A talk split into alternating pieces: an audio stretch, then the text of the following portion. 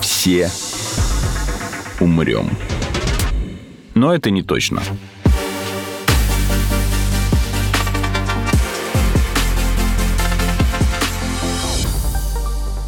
Здравствуйте. Это подкаст «Мы все умрем, но это не точно», где мы с научной точки зрения обсуждаем, что готовит Земле и людям обозримое будущее. Меня зовут Игорь Кривицкий. Моего друга, коллеги и соведущего Артема, к сожалению, сейчас в студии нет. К моему сожалению, а на самом деле это хорошо, потому что Артем сейчас в отпуске, он лицезреет, наблюдает северное сияние.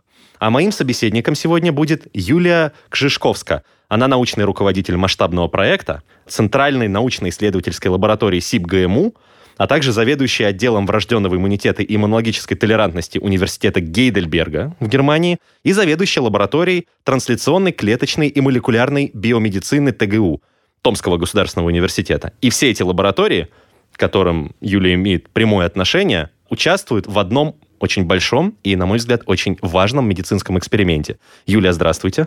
Здравствуйте. Я пока все правильно сказал, нигде не ошибся. Вы совершенно правильно сказали, что у нас две лаборатории в Томске, в ТГУ, и созданная недавно лаборатория в СИПГМУ, которым я руковожу, и у меня есть отдел врожденного иммунитета в университете Гейдельберга, медицинский факультет Мангейма, Институт трансфузионной медицины и иммунологии.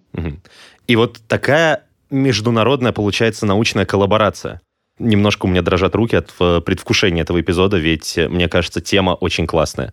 И эксперимент, если он удастся, то ну, это будет около прорывное что-то, на мой взгляд. Но давайте, ладно, я не буду нагонять э, саспенса и ожиданий. Ознакомьте, пожалуйста, слушателей с тем, чем вы занимаетесь. Центральный объект нашего исследования — это наша защитная система, иммунологическая система. И наша иммунологическая система защищает нас от вирусов, от бактерий, но и от нежелательных событий, которые происходят внутри нашего организма. От онкологии, от онкологических заболеваний, от сердечно-сосудистых заболеваний, от нейродегенерации. Она решает, принимать имплантаты и трансплантаты или нет. И поэтому какое бы мы решение для системы здравоохранения не готовили, оно будет опираться прежде всего на сотрудничество любого подхода с нашей иммунной системой. Поэтому это у нас тема, которая объединяет все три лаборатории. Угу.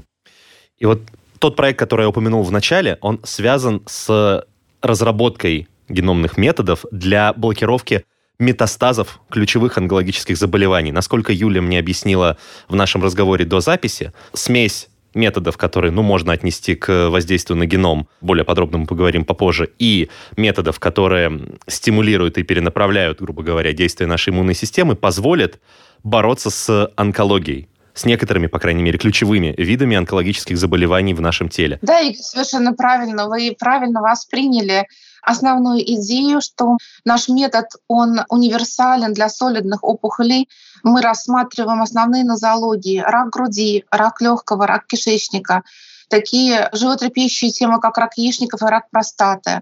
Они у нас центральные онкологические проблемы, которыми мы занимаемся. И направлены наши действия на то, чтобы одновременно повлиять и на биологию раковой клетки, и на врожденный иммунитет, для того, чтобы использовать оба пути, для того, чтобы избежать развития онкологических заболеваний на уровне метастазирования.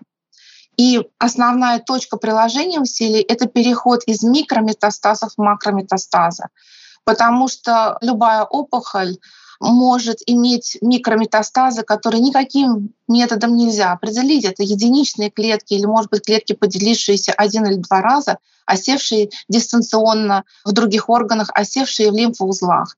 И никакая диагностика такие микрометастазы не возьмет. Поэтому ощущение, что опухоль находится на уровне только первой и второй стадии, еще не метастазирует. И эти микрометастазы могут дать о себе знать через несколько лет или через даже 10 и 20 лет. И для того, чтобы это не случилось, для того, чтобы это не случилось, мы разрабатываем комплексную систему воздействия, потому что мы можем как подействовать и на сами микрометастазы, так и подействовать на врожденный иммунитет таким образом, что даже без нашего ведома эти клетки будут распознаны и уничтожены. То есть ваш метод направлен только на работу с метастазами, он никак не воздействует на, так сказать, материнскую опухоль? Или ее Я бы сказала, тоже... что у нас центральным пунктом проекта является именно работа с микрометастазами, потому что здесь мы работаем и на уровне раковых клеток, но подход с использованием врожденного иммунитета, который мы разрабатываем, он может работать на любых этапах развития опухоли, и на начальных этапах, и на очень продвинутых, когда есть уже макрометастазы. То есть подход программирования врожденного иммунитета может использоваться на всех этапах конкретный подход, генотехнологический подход, который мы разрабатываем для раковых клеток, в этом конкретном проекте разрабатывается для перехода из микрометастаза в макрометастаз. Но потенциал развития проекта, если эксперимент будет успешным, э, заключается в том, что можно будет пытаться перепрограммировать врожденный иммунитет на борьбу не только с метастазами, но и с центральной опухолью. Да, совершенно правильно. Это здорово. Это можно будет масштабировать на большой спектр опухоли и на весь спектр стадийности опухоли. Вы постоянно уточняете и говорите именно врожденный иммунитет. То есть невозможно научить иммунитет бороться с раком, да? То есть приобретенного иммунитета к онкологическим заболеваниям быть не может. Или он Вы сейчас затронули ключевой момент, ключевой момент, потому что исторически и эволюционно врожденный иммунитет, он наиболее древний, наиболее мощный и наиболее широкого спектра. И в нем заложена программа борьбы с раковыми клетками потому что клетки врожденного иммунитета, макрофаги, живут во всех тканях взрослых, а закладываются они во внеутробном эмбриональном развитии. И они знают, что такое здоровая ткань. Mm-hmm. Они этому научены. И только если за счет внешнего влияния или внутреннего влияния, метаболического, стрессового, врожденный иммунитет или истощается, или неправильно программируется, тогда он начинает пропускать опухолевые клетки трансформированные и они дают начало первичной опухоли. То есть практически мы его не обучаем, мы восстанавливаем его способность которая в нем заложена. То есть врожденный иммунитет, он борется с болезнями не по тому же принципу, по которому наш э, приобретенный иммунитет. Он Совершенно не запоминает, правильно. как выглядит э, захватчик, вторженец или патология и борется с ним. Он знает, как должны выглядеть здоровые ткани и реагирует Совершенно на все, что правильно. отличается. Да, совершенно угу. правильное уточнение. Он знает, и нужно напомнить ему, чтобы он вернулся к своей нормальной функции. Но, к сожалению, мы подвержены такому спектру воздействий, что его программа здоровая, она может изменяться, изменяться на эпигенетическом уровне. В чем разница принципиально адаптивного и врожденного иммунитета? Адаптивный иммунитет в процессе обучения, распознавания чужого там происходят перестройки на геномном уровне, в локусах, отвечающих за антитела или за Т-клеточные рецепторы. Поэтому вернуть эти клетки в исходное состояние дифференцированное невозможно. Макрофаг отличается тем, что у него геном, какой он был, такой он и остался. У него дифференцировка происходит за счет эпигенетических изменений, причем на трех уровнях. На уровне метилирования ДНК, то есть модификация нуклеотида без замены нуклеотида. На уровне метилирования, ацетилирования и других модификаций гистонов это те белки, на которые накручивается ДНК и упаковывается. То есть форма этой линии, этой цепочки получается? Это упаковка, то есть угу. практически упаковка, потому что если ДНК релаксированная, расслабленная, открытая, то вот тот комбайн, который отвечает за экспрессию гена, он может найти свой участок работы, который называется промотор, сесть туда и запустить экспрессию гена. Но если она упакована, конденсирована, то даже если давать мощный стимул извне для транскрипции этого гена, для экспрессии этого гена, этот комбайн не может найти свой участок работы, он закрыт. Я сейчас попробую пояснить более простыми словами, а вы меня поправите, если ошибаюсь. Давайте попробуем. ДНК — это молекула, это длинная молекула, это цепочка. И работать с ней что врожденным каким-то механизмом в организме, что привнесенным извне э, механизмом, который внедряют ученые, можно только если она развернута, растянута в эту длинную цепочку. Но обычно она находится в неком свернутом, скомканном состоянии, чтобы ну, помещаться в ядро клетки, грубо говоря. И поэтому один из уровней влияния — это влияние на то, как, собственно, эта цепочка свернута, как она упакована внутри ядра клетки. Я прав? Почти. Мы сейчас следующее приближение к пониманию процесса сделаем. За счет упаковки хроматина мы объем ДНК в ядре не меняем. Вопрос в том, что у нас ДНК для того, чтобы ген экспрессировался, определенные участки должны быть доступны. Это вопрос только доступности угу. транскрипционного механизма. То есть вопрос, все. Какие это не участки вопрос торчат из этого клубка наружу, получается, да? Скорее так. Да, то есть они накручиваются на нуклеосомы, и могут быть эта структура развернутая, релаксированная, как бусы. Представьте угу. себе бусы, развернутые, и тогда можно ноженками порезать между бусинками. Очень простой пример. Да, Или свернутые, и вы не достаете до определенных участков. И вот это вот ножницы, которые достигают пространства между бусинками, это представьте себе, что это транскрипционный механизм. Угу. Да, так понятнее, на самом деле. Сколько я записывал выпусков про редактирование генома, мне никогда не приходила в голову эта аналогия про бусы, ведь она достаточно, да. достаточно образная а такая. А вот теперь очень важный момент, что наш проект генно-технологический. Это значит, что мы используем все наиболее продвинутые системы генетических технологий для того, чтобы сделать основанные на генетических конструктах инструменты, чтобы подействовать на экспрессию но не на последовательность, на экспрессию. То есть мы в сам геном ничего не вносим, тем более в герминальный геном. Герминальный? Герминальный — это у нас есть соматические клетки и есть клетки, которые отвечают за воспроизводство организма. Стволовые? Ну, стволовые или яйцеклетки и сперматозоиды. Угу. Вот этот герминальный геном — это то, что нам досталось от родителей. А соматические изменения, мутации в раке могут происходить на уровне уже самих раковых клеток. Да, вот я, собственно... У нас есть тот геном, который нам достался от родителей, и туда лучше не вторгаться никогда. У нас есть геном раковых клеток, и там можно помечтать, что мы его поменяем, но это гораздо более сложная модель менять саму последовательность а не упаковку этой последовательности. И не экспрессию. И что приводит к, раз, к разнице в экспрессии. Поэтому мы меняем в данном случае именно конденсацию хроматина для того, чтобы в тех участках, в которые он должен схлопнуться и сложиться, и не допустить экспрессии, например, онкогена, у нас это так и произошло. Есть, еще раз, на уровне ДНК у нас есть метилирование, которое отвечает тоже за конденсацию. На уровне гистонов есть огромный спектр гистоновых маркеров. Это очень сложный код, который позволяет практически все возможные градации конденсации хроматина. И еще есть то, что называется микро-РНК. Микро-РНК, не слышал. Да, микро-РНК. Это еще один уровень эпигенетики, который тоже действует на уровне экспрессии гена и отвечает за несколько этапов экспрессии гена. И эти микро-РНК, они обеспечивают еще большее многообразие возможностей. То есть даже когда хроматин уже приобрел свою структуру, то, как будет экспрессироваться ген, будет зависеть еще от набора микро-РНК. И вот наша система редактирования эпигенетики в раковых клетках заключается в подборе специфического набора микро-РНК, отвечающих за переход из микрометастазов, макрометастазов. Мы их будем сначала определять ту сумму генов, которые за это отвечают, а потом к ним подбирать блокирующие микро-РНК.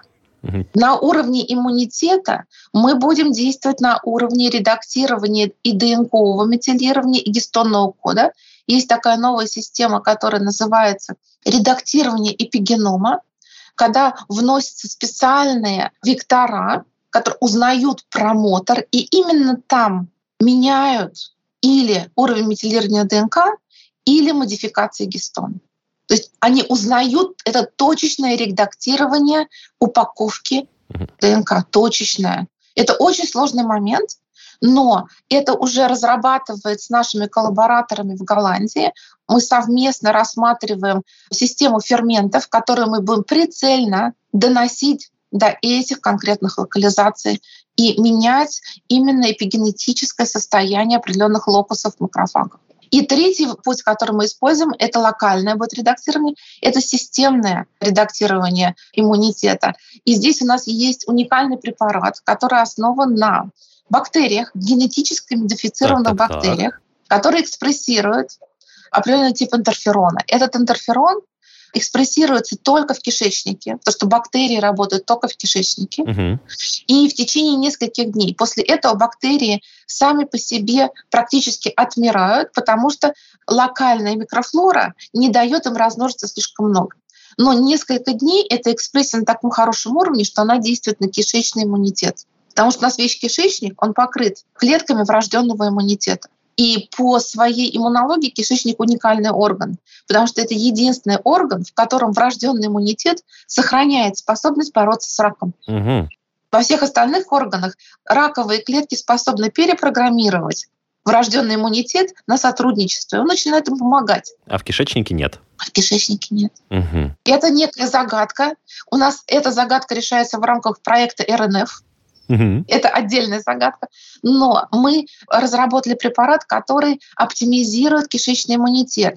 В рамках того проекта, который мы сейчас ведем, мы разберемся, почему системный иммунитет приобретает противораковое действие, если начать на него действовать с кишечника.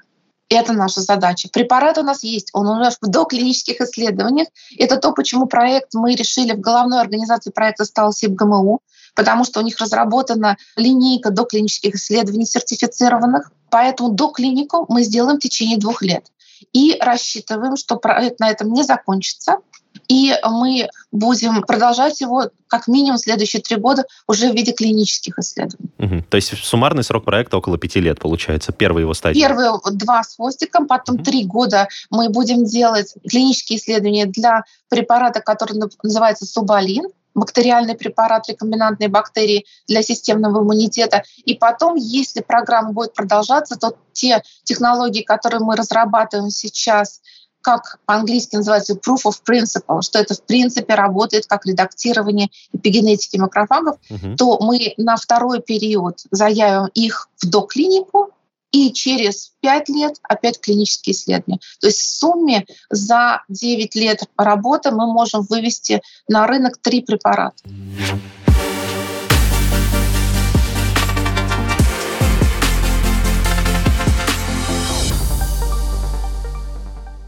Юля, у меня сейчас э, очень много вопросов в голове, мне сложно их удерживать, поэтому их начну постепенно выкладывать. Начну с э, меньшего. Предпоследнее, о чем вы говорили, но масштабное. Про иммунитет в кишечнике, который отличается от э, иммунитета в, э, в остальном организме тем, что его невозможно перепрограммировать. Этот бактериальный препарат, получается, направлен на борьбу не только с онкологиями, которые возникают в ЖКТ, но, если я вас правильно понял, они активизируют иммунитет начиная с кишечника, что позволяет бороться с онкологией по всему организму, так? Совершенно правильно. И ага. это наша концепция. То есть мы знаем, что кишечный иммунитет в принципе способен бороться с онкологией. Мы поддерживаем его правильную программу и рассчитываем на то, что системный иммунитет и в других локализациях будет выполнять работу противораковую и не будет с раком сотрудничать. Вы раскусите тот механизм, который позволяет кишечнику бороться с раком, и попытаетесь активизировать да. его в клетках иммунитета в других органах и системах органов. Так, отлично. С этим вопросом разобрались. Он был самый маленький из тех, что у меня сейчас в голове. Второй вопрос активизирование иммунитета и перенастройка иммунитета. Есть ли здесь риск аутоиммунного заболевания, аутоиммунного ответа? Есть ли здесь риск того, что иммунитет в борьбе с э, раковыми опухолями начнет э, атаковать и здоровые клетки тоже? То есть цитокиновый шторм, аутоиммунный ответ, есть ли здесь риск такой реакции? Если мы рассмотрим аутоиммунное заболевание, то как оно принято аутоиммунное заболевание рассматривать сейчас, то это прежде всего проблема адаптивного иммунитета, который осуществляет атаку на собственные клетки за счет распознавания очень четких эпитопов. Точнее, за счет сбитого распознавания. Ведь если бы сбитого, оно было... Да. Он не отличает свои клетки от чужих, и направляет антительный или Т-клеточный ответ на эпитоп, который расположен на своих клетках. Угу. И в этом основная проблема. Это может быть и ревматоидный артрит, и рассеянный склероз, и астма. То есть аутоиммунный ответ — это что-то связанное это только с... специфичное. Гиперактивация врожденного иммунитета — это хроническое воспаление, связанное с несбалансированным э, выбросом цитокинов. Угу. Но если посмотреть более масштабно, то когда врожденный иммунитет совершает долгосрочную ошибку и затягивает состояние хронического иммунитета, то адаптивный иммунитет может на это среагировать дополнительными неправильным распознаванием эпитопов может. Uh-huh. То есть эти вещи взаим, совершенно четко взаимоотвязаны. Просто сейчас в клинике аутоиммунитет приписывается только к адаптивному иммунитету. Но если мы посмотрим на комплексность взаимодействия, то врожденный иммунитет может создавать условия для аутоиммунных заболеваний. Не сам вызывать аутоиммунные заболевания, а создавать условия для их развития. Например, в диабете первого типа неправильное программирование макрофагов может приводить к тому, что а, бета-клетки нарушают свою функцию. Или воспаление жировой ткани приводит к диабету второго типа. Угу. Поэтому вы правы, что если мы бы активизируем слишком много неконтролируемого воспаления, и оно затянется в хроническое воспаление, то потенциально мы создадим условия для развития аутоиммунных заболеваний. Поэтому мы это учитываем в своих исследованиях, и наше воздействие на системный иммунитет ограничивается тем, что бактерии выделяют интерферон только 6-7 дней, будучи в кишечнике. То есть они запускают правильную программу, и они уходят. То есть мы не планируем воздействие, которое длится слишком долго. Когда мы говорим о редактировании эпигенома макрофагов в опухоли, то мы рассчитываем на таргетную доставку опухоли. И это следующий этап проекта опять, потому что нам нужно разработать систему биодеградируемых капсул для таргетной доставки. То есть системный иммунитет — это краткое воздействие, чтобы избежать долгосрочного воздействия на системный иммунитет — это краткое воздействие, а эпигенетическое программирование макрофагов — это локальное воздействие, которое не даст возможность распространиться этому препарату и где-то нарушить взаимоотношения между врожденным и адаптивным иммунитетом. Угу. Так что эти моменты у нас учтены, это концептуально здорово. учтены. Я просто как себе это представлял? Если речь идет про ограничение распространения и скорости увеличения метастазов, причем микрометастазов, которые, как вы сказали, необнаружимы. Неплохо, если опухоль дала метастазы там, в, ну, в тот же орган или максимум в соседний. А если, допустим, там, не дай бог, в кровоток попали эти клетки, микрометастаз может ну, быть где угодно. И поэтому организму надо полную проверку, скажем так, по всему телу организовывать такие поисковые группы для поиска микрометастаза. И вот я волновался, что именно масштабность активации иммунитета ибо как бы это, ну, по-хорошему надо по всему телу делать, то она, вот она может привести к последствиям. Но вы меня, в принципе, успокоили. Дело, дело в том, что тему. та система, которую мы разрабатываем, она настолько близка к естественному воздействию на иммунитет здоровому, что там не будет потенциала дойти до того уровня активации, который уже э, даст неправильный сигнал адаптивному иммунитету. Следующий вопрос. Если вы говорите, что микрометастазы обнаружить невозможно, как вы можете быть уверены в успешности работы метода? Ну, то есть вот вы подсадили человеку эти бактерии, 7 дней у него иммунитет поработал, 6 дней, пардон.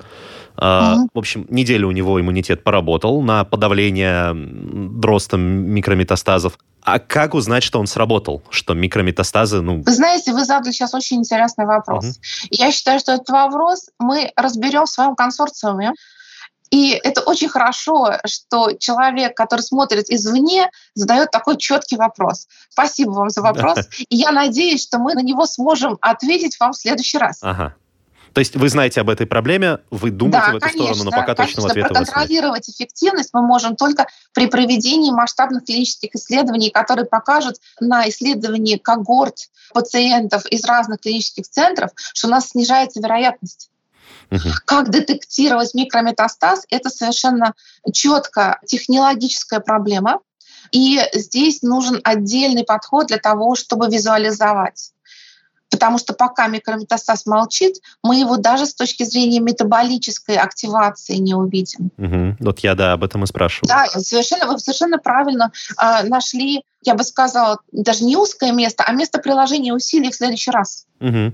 Сейчас вы сказали, вы потом исследуете. А сейчас вы на чем исследуете или на ком? На, на мышах или на отдельных тканях в пробирке? Или... В принципе, вся доклиника делается на клеточных культурах и на животных. И это мы и собираемся тоже делать и на клеточных культурах, и на животных. Но мы сделали в рамках нашего проекта, мы сделали один шаг вперед. Мы купили 3D-принтер. Так. И 3D-принтером мы будем создавать модели для тканей, в которых мы будем изучать проницаемость наших веществ для того, чтобы убить микрометастаз. То есть мы можем mm. практически напечатать, напечатать кусок ткани, посадить туда несколько раковых клеток и, обработав нашим препаратом, посмотреть проницаемость, эффективность, зависимость от дозы препарата. Поэтому мы развиваем сейчас новую систему доклиники в рамках нашего проекта, которую мы считаем, что она будет востребована практически для всех препаратов и для разного класса заболеваний, где нужно посмотреть на то, как препарат попадает в ткань.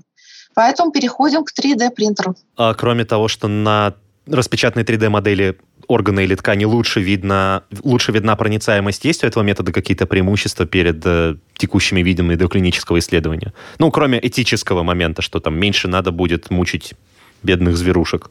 Первое. Это человеческие ткани, поэтому мы сразу работаем на системе человеческих клеток. Угу.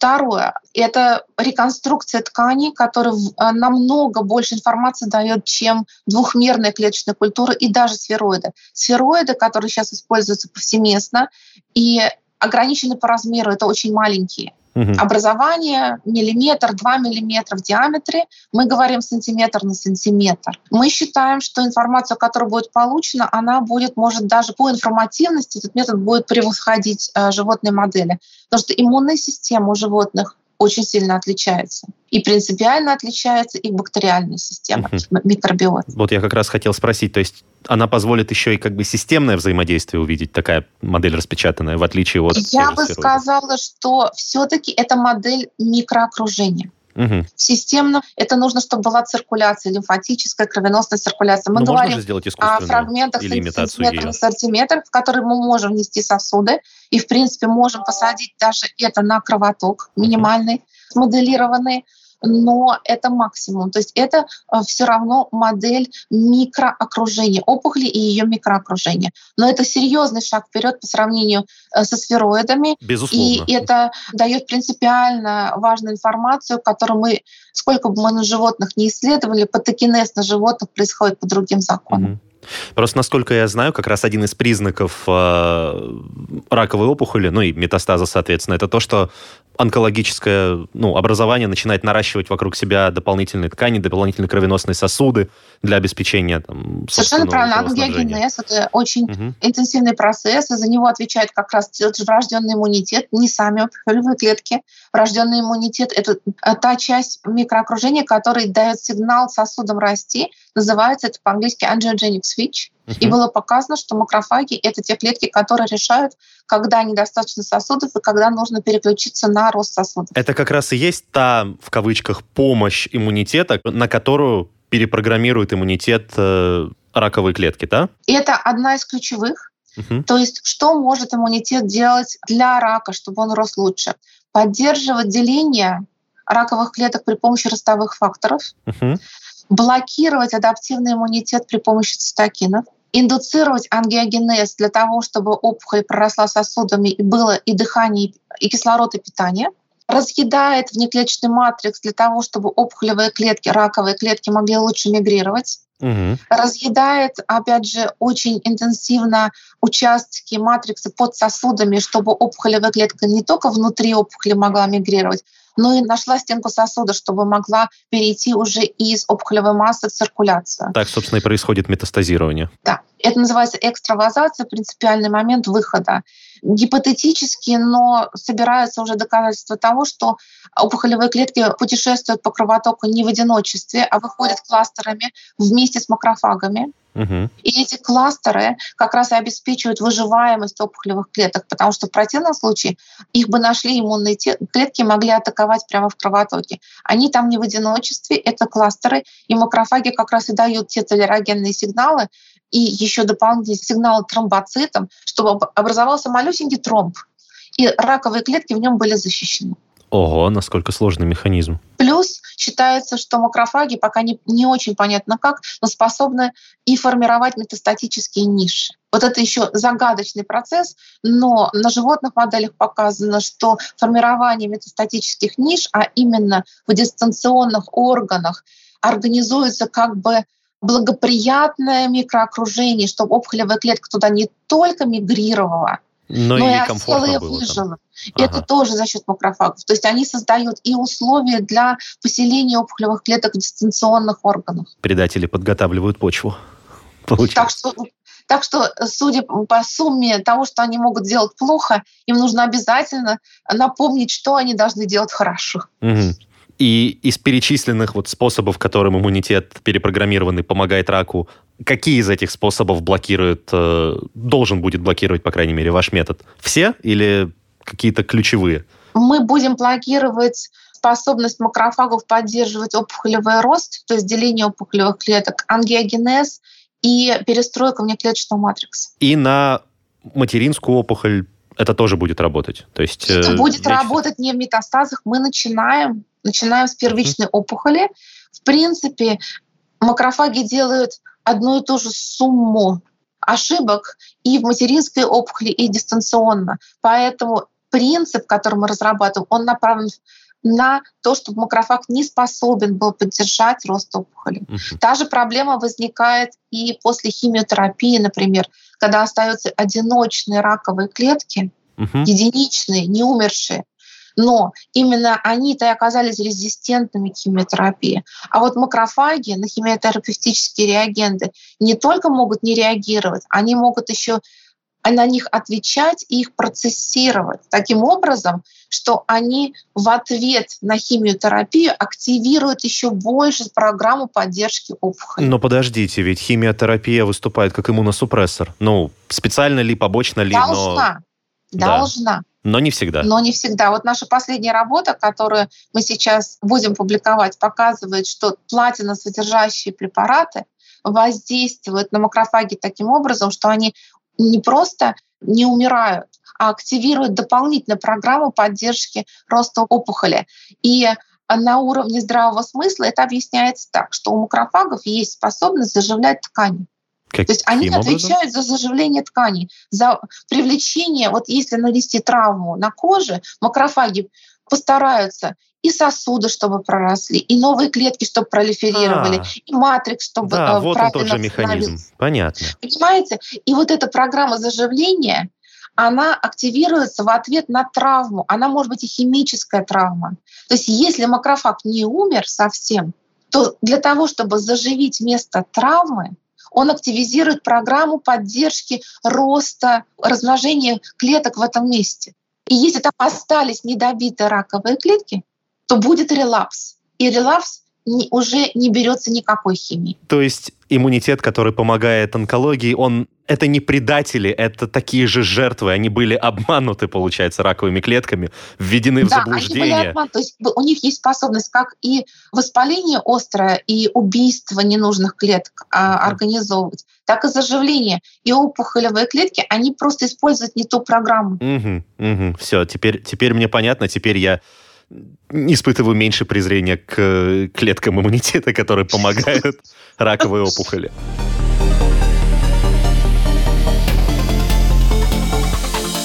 Мы все умрем.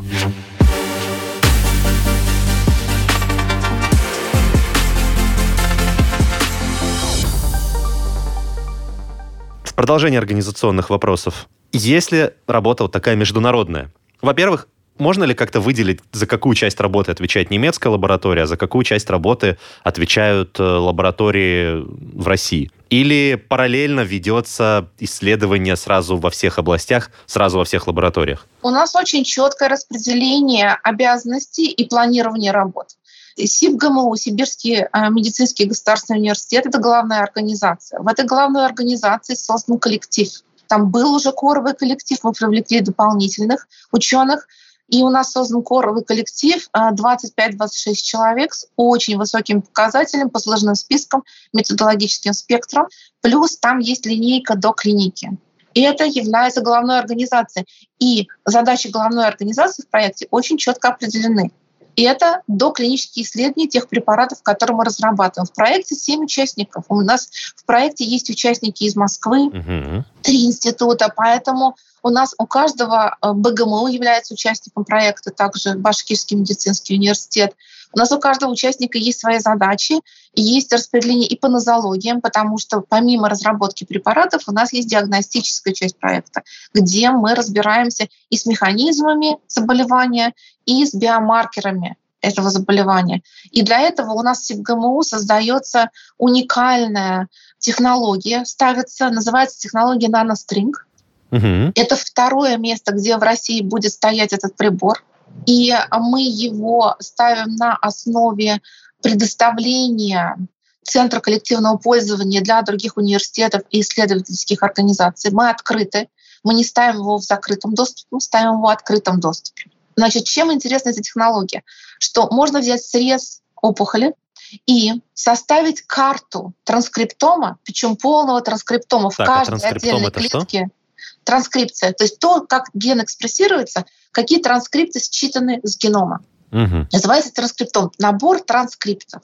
Так вот этот прибор позволяет построить карту транскриптома опухоли, в каждой отдельной клетке, не нарушая архитектуры расположения этих клеток, архитектуры опухоли. То есть мы увидим просто карту, где для каждой клетки мы будем знать полный транскриптом. Угу. За счет чего это можно сделать? За счет очень элегантной системы кодировки при помощи нанострингов. Это кодировка с баркодом, который считывается специальным прибором. Мы такую технологию ставим. В настоящий момент цена а, анализа четырех стекол по 5 образцов 20 стекол в Сиэтле стоит 10 тысяч евро. Ого, вау. Так, а у вас сколько будет? Мы рассчитываем на анализ сотен и сотен образцов, поэтому мы ее купили. И основная часть бюджета у нас пошла на закупку вот таких уникальных технологий. То есть мы закупаем наностринг, mm-hmm. мы закупаем 3D-принтер. Мы ставим технологии, mm-hmm. которых до того не было в России. Есть одна, но она не находится в доступе для исследовательского сообщества. Я знаю, что есть одна от производителя, что один прибор стоит, но он в закрытом доступе. Такой витринный образец. Это я не знаю. Детали, деталей mm э, я не знаю. Ну, я да, знаю понимаю. только, что доступа к этому прибору в настоящий момент у научного сообщества нет. Ну, если не секрет, из 260 миллионов рублей гранта сколько вот ушло на закупку техники и технологий? На закупку только приборов основных ушло больше 120 миллионов без реагентов, конференции. Почти половина, в принципе, получается. У нас практически половина — это только оборудование, потому что есть еще мелкие приборы, угу. которые мы ставим. То есть приблизительно половина бюджета — это оборудование, очень большая часть — расходники, расходные материалы, потому что это не только оборудование, это очень дорогое, дорогие расходные материалы, которые тут и очень большая часть на образовательные программы. Угу. Потому что мы организуем целую серию конференций, мы развиваем магистрские программы, бакалаврские программы, аспирантские школы в рамках нашего проекта. Много стажировок и внутри страны, и за рубежом запланировано. И школу пациентов мы будем организовывать для того, чтобы доносить инновационные технологии, вот то, как мы с вами общаемся, чтобы мы могли в доступной популярной форме рассказывать об этом ассоциациям пациентов. Угу. Ну, а по остаточному принципу уже распределили на зарплаты грантовые сотрудникам, я так понимаю. Ну, это понятно. У нас коллектив очень большой. Ну, у нас понимаю. 25 а, человек основного коллектива, и у семи участников еще по 10-15 человек подключено в команду. Я думаю, что общая сумма сотрудников приближается к 130. Это большой коллектив, я понимаю. Скажите, а результаты исследования и или препарат, который получится на основании этого исследования, будет доступен сразу всем участникам, а, то есть как бы он будет сразу доступен ученым и в Германии, и в России, и в Башкирии, или все-таки это, несмотря на то, что работают э, люди из разных стран, скажем так, интеллектуальные права, права на интеллектуальную собственность, на результаты исследования есть только у кого-то одного? Права на интеллектуальную собственность, первое, они остаются в Российской Федерации. Угу. Поддержка немецкого партнера университета Гейдельберга, и не только университета Гейдельберга, там у нас несколько университетов участвует, и университет Грёнингена в Голландии, например, с а, созданием конструкции.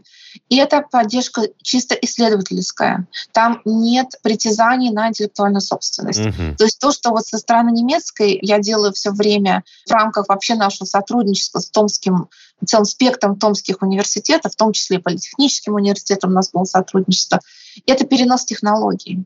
у нас есть перенос технологий, у нас есть исследовательские биомаркеры, которые опубликованы.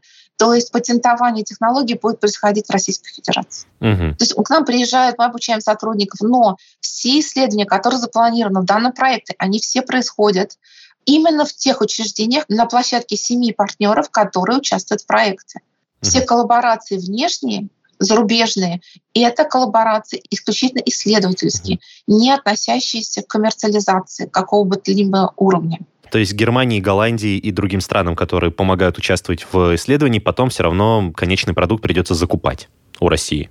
Да, Угу. Тем более, что университеты это покупать не будут, это будут покупать, скорее всего, клинические учреждения. Ну, я это понимаю, да. Ну, кстати, а есть ли вероятность, что на основе тех данных, которые университеты получили во время работы над проектом, эти же ученые в этих университетах или в других создадут дженерики, которые, ну, вы знаете, как работают ну, знаете, дженерики. Я думаю, что это, это практически невозможно, потому что финансирование такого размера проекта, как у нас сейчас идет в Российской Федерации, оно а, нереалистично. Во-первых, за счет комбинации экспертизы, во-вторых, за счет прав собственности, например, на бактериальный препарат, который разработан, и на него уже права собственности есть у разработчиков, и он никуда не передается. Угу. Понял, то есть как бы у них он никуда только... не он остается в России. То есть там За рубежом утечка, есть только утечки, кусочки там пазла. Не, утечка там не запланирована, невозможно, она структурно невозможна. Ну, я не рассматриваю это как утечку, потому что все-таки речь идет ну, о препарате, который можно пустить на общечеловеческое благо. Я, на самом я деле, это отдельный большой... Интеллект, прав интеллектуальной собственности. Угу, вот, ну поэтому да, я, э, там ситуация такая, как только а, препарат создан, он будет запатентован. То есть у нас запланировано патентование препарата. После патентования препарата будут публикации. Когда оформлены уже права интеллектуальной собственности препараты, то будут публикации. Публикации будут в общем доступе. Угу. И когда публикации будут в общем доступе, то любая исследовательская группа, будь то Сингапур, Китай и Америка, имеет право прочитать статью и попробовать на основе этого принципа разработать свои препараты. Угу.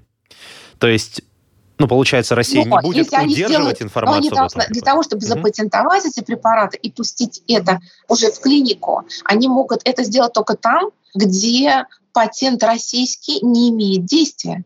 Поэтому, в принципе, в наших российских интересах покрыть патентной заявкой максимальное количество стран. С одной стороны, да, я понимаю экономические интересы, практическую пользу. С другой стороны, это на самом деле, на мой взгляд, очень большой этический вопрос. Можно ли делать патенты на лекарства, которые могут помочь, ну, как бы людям независимо от страны, излечиться от одного из самых страшных известных человечеству заболеваний. Ну или, по Это крайней мере, абсолютно необходимая лечение. вещь для того, чтобы коммерческие структуры угу. были заинтересованы в производстве таких препаратов, потому что мы можем его разработать, но произвести должна коммерческая структура. Угу. И в современном мире система работает таким образом, что незапатентованные препараты, даже если они эффективные, коммерческие структуры, по крайней мере, это мой опыт работы с западными фармацевтическими фирмами, насколько бы эффективно не был препарат, если он опубликован, но не запатентован, они его в разработку не берут, потому что они боятся, что если его в разработку возьмет несколько фирм, то они не смогут назначить ему большую цену. Угу. Это абсурд. Современный Биг Фарма, но это то, как это работает. Поэтому без патента ни одна фирма не начнет делать лекарства. Ну, хотя бы из ваших слов я понимаю, что, получается, это будет препарат распространяться рыночным методом, а это не будет препарат из того списка, который надо запрашивать и требовать с государства, муниципалитета, и, в общем, не что-то, что будет выдаваться типа в частные руки по спецзапросу. Смотрите, система работает так, что угу. патентуется препарат, После этого находится производитель этому препарату, который знает, что это ему выгодно, коммерчески выгодно. А потом вы ставите следующий вопрос. А кто будет платить? И вот для того, чтобы государство, государство вовлеклось в процесс оплаты этого препарата, применения этого препарата, он должен доказать свою эффективность таким образом, что страховые компании возьмут его в свой список. Угу. И если страховые компании государственные скажут, что этот препарат сохраняет столько-то жизней, столько-то трудоспособности, сохраняет деньги за счет того, что не нужно дополнительных операций, еще каких-то дорогостоящих лекарств. И это очень сложные расчеты. И для этого сидят специалисты в страховках, которые потом посчитают, то если страховка государственная берет на вооружение такой препарат, тогда государство платит уже за то, чтобы этот препарат прописывали пациенту. Это самый выгодный сценарий. И это то, к чему мы хотим прийти. Мы хотим сделать дешевый препарат и эффективный препарат, чтобы страховки взяли его в свои списки, чтобы Министерство, соответственно, здравоохранения одобрило его применение, и тогда государство будет платить за то, что людям будут его прописывать. Но это все равно вопрос нескольких лет, как минимум. Да.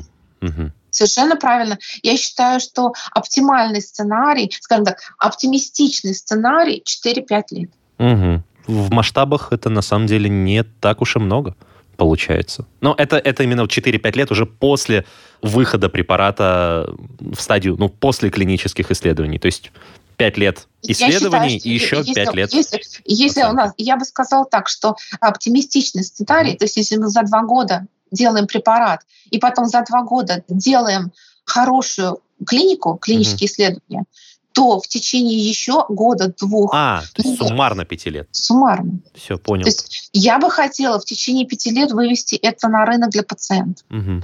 Тем более, что производство препарата не очень трудоемко вот самого основного, который у нас уже наиболее продвинутый, оно не очень трудоемкое, оно реалистично.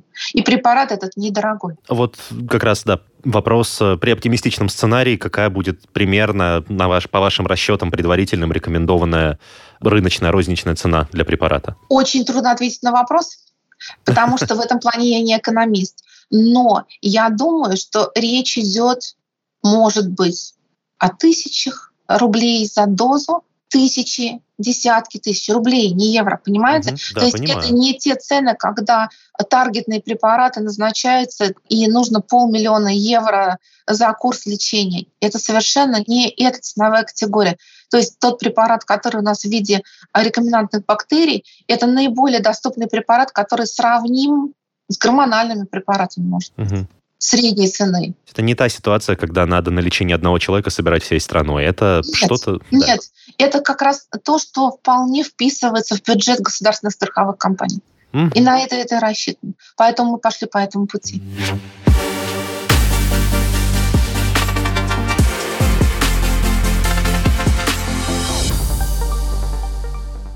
Юля, если я правильно понимаю, то ну, это средство ваше, даже когда оно выйдет, оно не будет массовым, потому что все равно речь идет о воздействии на ДНК, на геном. Даже если речь идет об экспрессии, а не ну, об изменении ДНК, все равно у каждого человека оно уникальное, оно разное. Особенно, когда речь идет про раковые клетки, где ДНК ломается и мутирует почти непредсказуемо. Это скорее, получается, будет средство из разряда персонализированной медицины. То есть каждому пациенту придется подбирать какие-то параметры индивидуально. И я бы сказала так, что то, что действует на иммунную систему, мы работаем по общим законам, потому что оптимизация работы системного иммунитета, этот подход будет работать по общим законам. Вопрос, насколько мы будем нуждаться для каждого пациента в применении этого подхода или в комбинации этого подхода с другими подходами. То есть вопрос о наборе подходов. Если мы, допустим, сначала делаем вот такой системной иммунотерапией, после этого химиотерапию, или наоборот.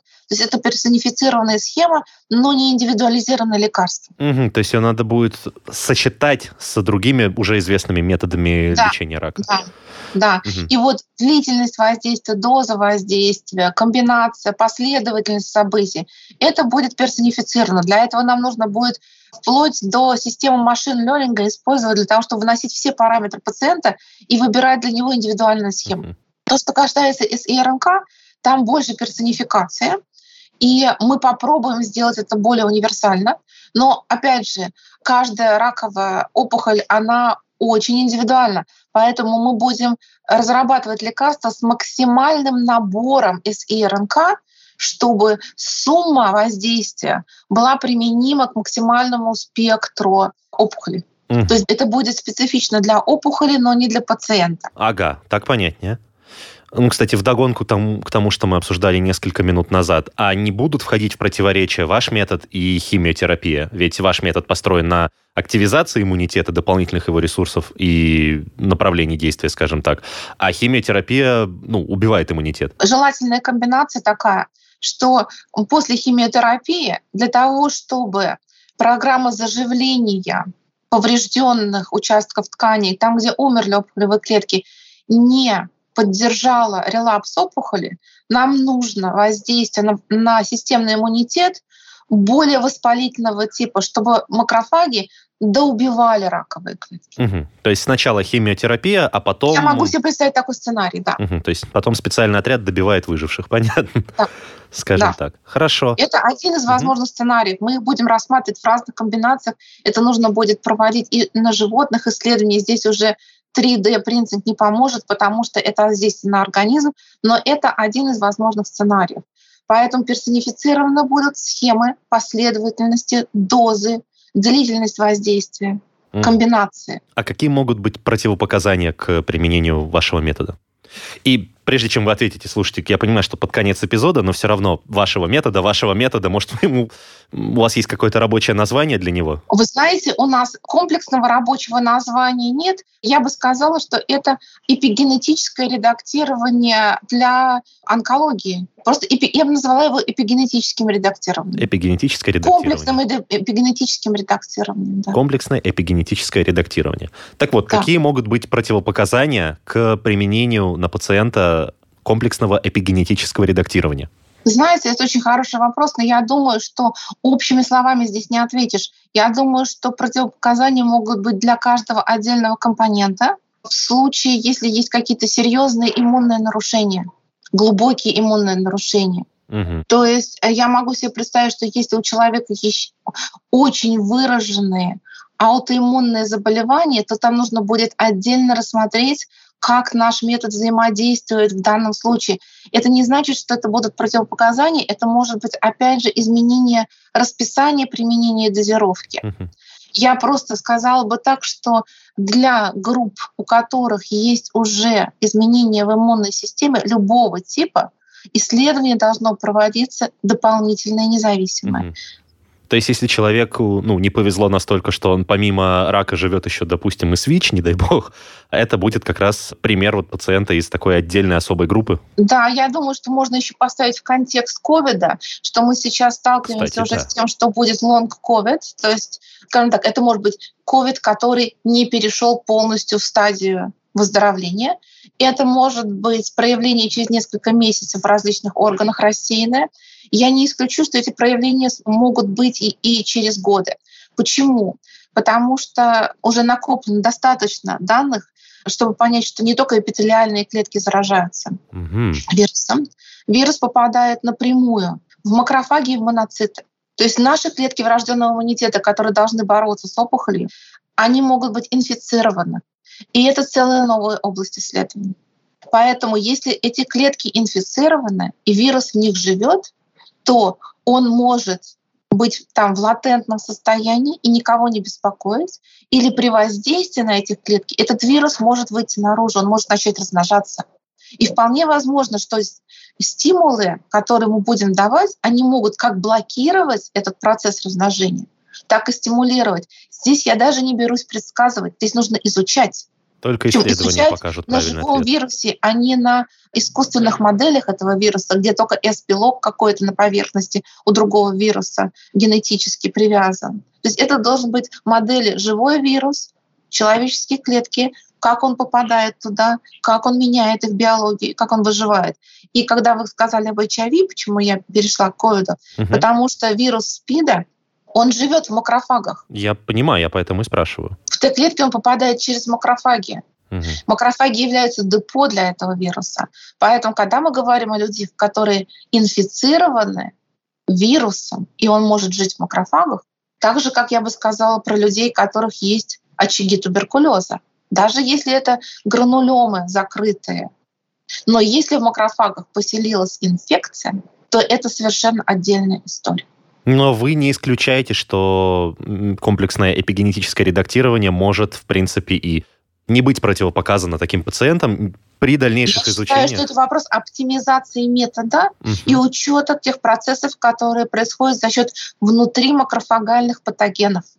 То есть, как принцип, генетическое редактирование для макрофагов это есть перспективное направление для того, чтобы дать им инструкцию сотрудничать с организмом ради здоровья. Это принцип. А то, как он будет осуществляться, это уже технологии. Юля, в заключение мне хотелось бы поговорить немножко о таких менее медицинских, более административно-организационных моментах, потому что мне, например, ужасно интересно, как можно руководить э, единым процессом, в котором задействованы лаборатории, находящиеся в разных странах, с разницей во времени в 6 часов. Потому что вот я с вами говорю из Москвы, а в Томске плюс 4 часа относительно Москвы, а в Германии минус 2. И получается, что ну, практически разная половина суток между этими лабораториями. Как удается координировать их работу при таком разбросе? Ну, если мы посмотрим на развитие сейчас электронных средств коммуникации, uh-huh то проблемы нет никакой. У меня еще есть должность заместителя главного редактора в американском журнале. У нас там тоже регулярные заседания с участием еще китайских коллег. Поэтому в настоящее время вот временные рамки, они, конечно, создают дополнительное напряжение просто потому, что приходится работать с 6 утра до 11 вечера. Ох, сочувствую. Но а, невозможным это не является. То есть это вопрос трудоспособности и способности работать в разные э, подстройки биоритма. Я очень благодарна томским коллегам, потому что вот сейчас мы когда с вами закончим, нам еще нужно отослать статью в журнал. Ох. И томские коллеги, они меня еще ждут. Ну, с одной стороны, я не могу не восхититься. Да, то есть в плане логистики просто все работают с 6 до 12. У меня бывали случаи, когда я дописывала что-то в два ночи, и мне уже в Томске просыпались коллеги, и мы начинали работать. Они проснулись, я еще не легла спать. Боже мой. Ну, то есть это, это героическое какое-то усилие необходимо для такой работы. Ну, я взгляд. думаю, что мы все очень вдохновлены содержанием нашей работы, поэтому это не является работой, это является содержанием жизни. Ну, тут неудивительно, я, очень, да. и я думаю, что то, что обеспечивает эффективность, это фантастически качественные коллективы и в Германии, и в Томске, и в СИБГМУ, и в ТГУ. У нас еще есть коллеги в БГМУ, в Башкирском медицинском университете, с которым у нас идут проекты как раз по вирусу, по ковиду, uh-huh. и взаимоотношения ковида с врожденным иммунитетом. Просто это люди, у которых есть интересное содержание и смысл жизни. И поэтому это становится все интересным, и люди с желанием идут на эту, на эту работу. Я думаю, что это залог успеха. Я могу только похвалить еще и поблагодарить, даже не похвалить, я бы сказала, поблагодарить коллег из ТГУ, это Ирину Александровну Курзину, и коллег из Томского онкологического центра, это Надежда Викторовна Черденцева, Николай Васильевич Литвиков и Евгений Царенович Чинзонов, который является директором онкологического центра за то, что эти люди в трудные 90-е и тоже в 2000-е сохранили научную школу и развивали преемственность поколений. Это очень важный момент, потому что когда у меня начались проекты в Томске, это был 2013 год, была молодежь и был средний состав ученых, с которым мы могли эти проекты построить. Потому что без мотивированных и добросовестно работающих сотрудников любые идеи могут раствориться в воздухе. И я благодарна именно томским коллегам. Это сибирская добротность менталитета является основой нашего успеха. Мне не хватит сейчас, на самом деле, слов, э, чтобы это как-то прокомментировать, чтобы это было хотя бы на толику настолько же искренне и чувственно, как это сейчас вы сказали. Я не знаю, я максимум могу попросить звукорежиссера вставить здесь звук аплодисментов. Да, пожалуйста. Еще можно музыку торжественную. Юля, огромное вам спасибо за то, что приняли участие в записи этого эпизода. На мой личный взгляд, это один из самых светлых и вдохновляющих и осветляющих перспективы ближайшего будущего эпизодов, которые я записал в этом году. Спасибо вам огромное. Спасибо большое. Может быть, это приведет к тому, что у вас вот это вот, что мы там умираем или не умрем, вот как у вас это Мы все умрем, но это не точно. Вот, вот может быть, вы поменяете, на, поменяете это название. Ну, ровно, ровно отсюда как раз э, вторая половина. Это не точно. Я бы сказала так, мы все будем жить долго, и не только долго, но и счастливо. Поэтому я вас поздравляю с наступающим Новым годом. Спасибо за приглашение. Очень рада была поделиться и мыслями, и опытом, и наблюдениями, и сомнениями. И желаю вам интересных интервью, вдохновляющих еще больше. Я тоже крайне рад был видеть и слышать вас сегодня э, на записи. И большое вам спасибо за ваш труд, вас, вас и ваших коллег тоже с наступающим Новым годом. Передам с удовольствием. Спасибо большое. До свидания, До свидания. Вы слушали эпизод подкаста «Мы все умрем», но это не точно. Слушайте эпизоды там, где вам удобно. Например, в приложениях Apple Podcasts, Google Podcast, CastBox или SoundStream, а также на Яндекс Музыке или на Spotify. Комментируйте и делитесь с друзьями.